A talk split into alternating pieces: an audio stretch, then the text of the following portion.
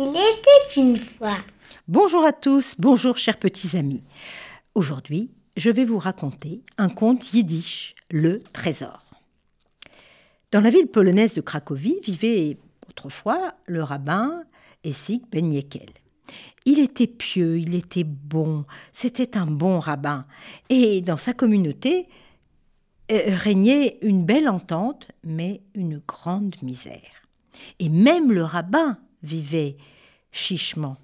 Sa vie était rude. Il n'avait pas les moyens de vivre décemment. Alors, le rabbin Ben Ekel euh, ne s'en sortait pas. Et il avait toujours des soucis. Il passait son temps à se demander avec quoi ma femme pourra-t-elle acheter le poisson pour Shabbat? Où trouver l'argent pour la réparation de la synagogue? Et dès qu'il réussissait à résoudre un problème, bah, deux autres surgissaient aussitôt. C'était terrible. Le rabbin était si triste à cause de cette pauvreté qu'il euh, il était toujours euh, les yeux battus. Et sa femme, Yanta, elle, était triste aussi, mais surtout très en colère. Elle était toujours irritée. Elle lui disait Mais écoute, Essink, nous n'avons rien à manger, et toi, tu te contentes euh, d'attendre un miracle. Mais fais quelque chose Plusieurs années s'écoulèrent ainsi. Mais un hiver, Essik fit plusieurs nuits de suite le même rêve très étrange. Il rêvait d'un vieil homme coiffé d'un large chapeau de fourrure et qui lui disait à l'oreille, enfin dans son rêve, hein, il lui disait Essik, rends-toi à Prague et creuse sous le pont qui mène au château royal. Tu y trouveras un trésor. Alors au matin, le rabbin se disait Ben oui, ce n'est qu'un rêve, évidemment. Il n'y prêta pas beaucoup attention. Mais tout de même, ce rêve se répéta encore et encore. À la cinquième fois, là, il se dit il faut que j'y aille. Il se prépara tout de même à aller à Prague. Bah, on ne sait jamais. Et arrivé à Prague, Essig prit la direction du pont qui menait au château royal. Seulement sur la place, il fut vite déçu. Il avait devant lui un grand pont et, il était placé sous la surveillance d'un gardien. Alors, euh, comment pouvait-il creuser? Et puis où creuser? Ah, Alors il se dit, bon, ben, si je m'y mets, je vais mettre plusieurs mois. C'est absolument impossible. Il était prêt à repartir, quand tout de même, il essaya de creuser un endroit pour se dire, ben, je suis pas venu pour rien. Et comment faire sans attirer l'attention du gardien? Alors et le rabbin Essik resta de longues heures sous le pont, à essayer de réfléchir du matin à la nuit tombée, et penser à son rêve. Mais pas de solution. Il ne trouva pas de solution.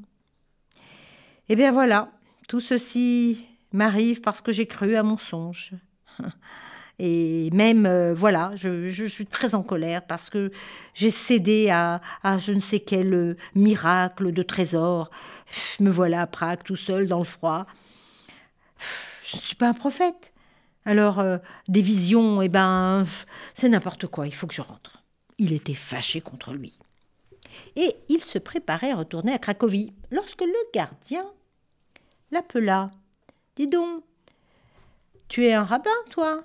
Oui, oui, je suis euh, le rabbi euh. Je t'observe là depuis plusieurs jours déjà. Je serais curieux de savoir pourquoi tu traînes toujours sous ce pont. Alors le rabbin était très embêté. Il aurait préféré ne pas parler de son rêve, mais il n'avait pas le choix. Comment lui dire quoi? Alors il révéla donc son secret à cet homme. Et là, stupéfaction celui-ci se mit à rire à gorge déployée. Mais comment as-tu pu te laisser prendre à ces sornettes? Mais n'importe quoi, tu as fait le voyage Non mais franchement. D'ailleurs, moi-même, si j'obéissais à mes rêves absurdes, ben, il y a longtemps que je serais allé à Cracovie. À Cracovie? Mais qu'as-tu rêvé? demanda le rabbin. Complètement subjugué. Il était piqué par la curiosité. Ben, figure-toi que moi, j'ai rêvé plusieurs fois que je devais me rendre chez un pauvre juif nommé Yankel et que je devais creuser sous sa cheminée. Et, même, il devait y avoir un, trésor immense caché dessous. Alors Et Sink resta subjugué. Il ajouta Ah ben oui, tu entends hein, Pareille sottise. Hein, mais et comment pourrais-tu trouver ce, ce rabbin Ekel hein? Il faudrait que tu le cherches dans tout Cracovie. Mais oui, évidemment, c'est du grand n'importe quoi. Allez, laisse tomber ce rêve et rentre chez toi. Seulement, ce que le gardien lui a dit a trotté dans sa tête. Alors Essig se dépêcha de rentrer et sur le chemin du retour, il commença à courir parce qu'il se dit c'est trop étrange. À peine arrivé chez lui, il salua son épouse Yanta, là, qui était là, les mains aux hanches, en train de euh, commencer les reproches, et il saisit une pioche et se mit à creuser sous la cheminée. Yanta Arrête, arrête, mon rabbi, arrête, mon mari. Et tout de même, elle le regardait faire parce que lui continuait. Tout à coup, son étonnement se changea en joie, voyant que la pioche a heurté quelque chose en fer.